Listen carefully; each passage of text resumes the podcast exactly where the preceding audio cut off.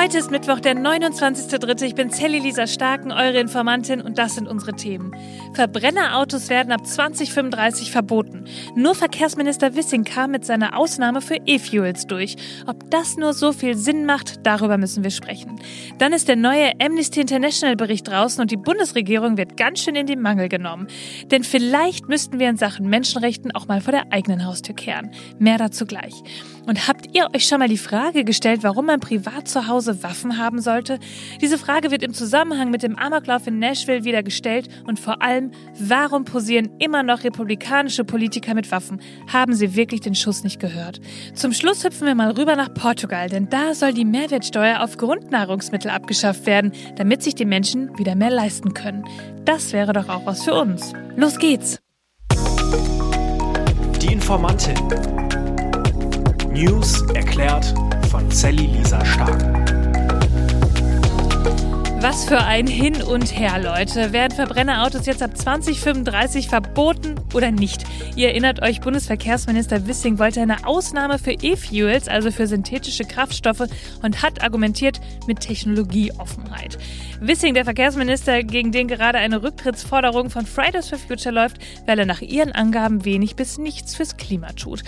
Und nun ist es endlich beschlossene Sache. In der EU dürfen ab 2035 keine Neuwagen mehr verkauft werden, die mit Benzin oder Diesel fahren. Aber Wissing hat sich mit seiner Forderung durchgesetzt und es gibt jetzt die Ausnahme, dass es auch nach 35 noch möglich sein soll, ausschließlich mit E-Fuel betankte Verbrennerautos neu zuzulassen. Er sagt, Jetzt hat sich die EU-Kommission mit uns nach langen Verhandlungen darauf verständigt, dass wir nach 2035 in Europa Fahrzeuge mit Verbrennungsmotor und synthetischen Kraftstoffen zulassen. Und das ist ein gutes Signal, denn damit haben wir mehr Optionen, unsere Mobilität künftig klimaneutral zu organisieren. Ja, aber was bringt diese Ausnahme denn jetzt überhaupt wirklich? Ich habe es letzte Woche schon mal gesagt, Rückenwind für diese Technologie in Autos gibt's kaum. Die Autoindustrie, die stellt sich ja eher jetzt auf Elektromobilität ein und die Forschung sagt, die E-Fuels, die hergestellt werden, sollten dem Schiffsverkehr oder dem Transportwesen dienen. Dort hätten sie eben auch den größten Effekt und die für den Betrieb von Pkw notwendige Menge könne nicht produziert werden und schon gar nicht grün und umweltfreundlich, denn E-Fuels brauchen echt einen erheblichen Energieeinsatz, also Strom, den wir momentan nicht haben und künftig wohl eigentlich auch effizienter einsetzen einsetzen könnten.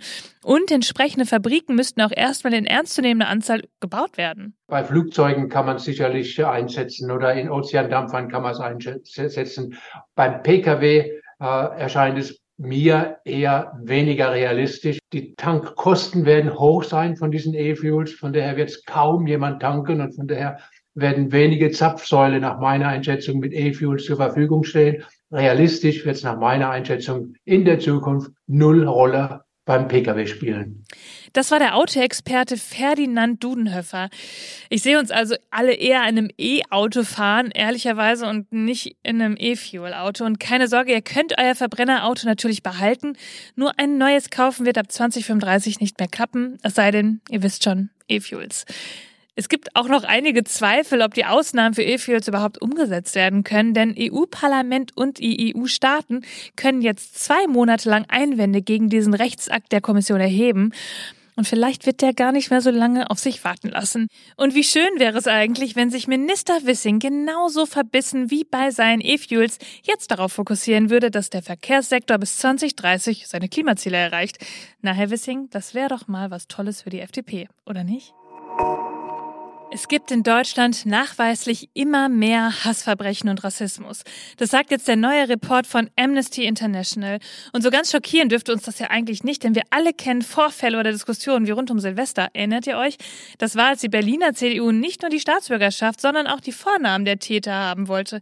Vielleicht klang ja einer weniger deutsch als der andere. Ja, das war schon wirklich ordentlich populistisch und hat zumindestens rassistische Ressentiments gefördert. Die AfD wollte damals Menschen mit doppelter Staatsbürgerschaft Gesellschaft ausbürgern. Interessant ist das schon. Man müsste doch auch mit Konsequenz gegen StraftäterInnen vorgehen können, ohne deren Hintergrund in den Vordergrund zu stellen. Zurück zu heute. Ja, der Report ist international und da wurde die Lage der Menschenrechte in 156 Ländern untersucht. Und was vor allem dabei rauskam, die Demokratie, die wird immer wieder angegriffen. Zum Beispiel durch die Niederschlagung von Protesten und auch von Protestierenden. In 85 Staaten haben Sicherheitskräfte im vergangenen Jahr unrechtmäßige Gewalt gegen Demonstrierende eingesetzt. Und in mehr als der Hälfte der betrachteten Länder seien Aktivistinnen willkürlich festgenommen worden. In 25 Staaten gingen Einsatzkräfte mit tödlichen Waffen gegen Proteste vor. Ehrlich gesagt, ja, die Bilder kennen wir. Und dann gibt es auch noch einen großen Kritikpunkt von Amnesty an die Bundesregierung. Sie werfen mir nämlich eine Doppelmoral vor, und zwar im Zusammenhang mit dem Ukraine-Krieg. Der Generalsekretär von Amnesty International Deutschland, Markus Beko, sagte, Zitat, die entschlossene Reaktion des Westens auf Russlands Aggression gegen die Ukraine steht im scharfen Kontrast zu einem beklagenswerten Mangel an sinnvollen Maßnahmen gegen schwerwiegende Verletzungen durch einige ihrer Verbündeten, darunter Israel, Saudi-Arabien und Ägypten. Also, er fordert die Bundesregierung auf, auch mal vor der eigenen Tür zu kehren. Mehr Rückgrat bei der Forderung nach der Einhaltung von Menschenrechten in anderen Ländern, im eigenen Land, mehr gegen Hassverbrechen tun. Ich selbst wünsche mir auch mehr starke Worte gegen das iranische Regime. Und dann bitte alles dafür tun, dass unsere Demokratie erhalten bleibt, denn sie ist einfach immer unser wichtigstes Gut. Warum dürfen Menschen überhaupt legal Waffen zu Hause haben? Darüber haben wir jetzt ja schon öfter gesprochen. Denn die Debatte nimmt ja auch in Deutschland durch den Fall des Reichsbürgers an Fahrt auf, der letzte Woche bei einer Razzia einen Polizist angeschossen hat. Und auch der Amoklauf in der Gemeinde der Zeugen Jehovas vor einigen Wochen, der sitzt uns ja wirklich noch tief in den Knochen. Und nun gibt es wieder einen aktuellen Bezug. Und ich weiß wirklich manchmal auch gar nicht, wie ich mit diesem Thema beginnen soll, aber ich denke, wir müssen drüber sprechen. Im US-Bundesstaat Tennessee sind drei Kinder und drei Erwachsene getötet worden. Das ist eine wirklich grausame Tat. Und die Schützin ist ebenfalls tot. Es ist nicht ganz klar, wie ihr Motiv aussah. Sie hinterließ wohl etwas wie ein Manifest, das die Polizei aber noch auswerten würde and traversed her way from the first floor to the second floor, firing multiple shots. Im ersten und zweiten Stock der Schule hat sie mehrfach geschossen. Wir wissen, dass drei Schüler in der Schule tödlich verletzt wurden und drei Erwachsene. Wir arbeiten daran, die Opfer zu identifizieren. Inklusive der Schützin sind sieben Menschen heute Morgen an dieser Schule getötet worden. A total of seven persons were killed as a result of this morning's incident at the school. Das war der Polizeisprecher von Nashville. Amokläufer in Amerika. Das ist etwas, was immer wieder passiert. Ich will es mir gar nicht ausmalen, wie es ist, dort Schülerin zu sein und wieder und wieder damit konfrontiert zu werden. Ich meine, allein in diesem Jahr, also 2023, gab es in Amerika, Stand 1.3., schon 93 Massenschießereien. 93. Im Jahr 2022 611. Und dann gibt es noch die K12 School Scooting Database. Da werden Vorfälle verzeichnet, bei denen auf einem Schulgelände eine Schusswaffe abgefeuert wurde. Und in diesem Jahr, also auch wieder 2023, in den ersten drei Monaten, waren es demnach bislang 89 Fälle. Im letzten Jahr 303. Was sind das bitte für Zahlen? Und in was für einer Welt leben wir eigentlich, wo Waffen verherrlicht werden und einfach so zum Spaß zu Hause aufbewahrt werden dürfen? Mich persönlich, das, das trifft mich irgendwie total. Ich meine, ich bin keine Jägerin oder keine Sportschützin, aber auch da, warum gibt es dafür keine sicheren Waffenschränke und die Verpflichtung, sie dort aufzubewahren? Waffen gehören in den USA zum Beispiel zum Alltag und das hat mit dem zweiten Verfassungszusatz zu tun. Der verbietet nämlich der amerikanischen Bundesebene das Tragen von Waffen einzuschränken. Und wie weit das Verbot geht, darüber wird vortrefflich in einem sehr meinungsgeteilten Land gestritten.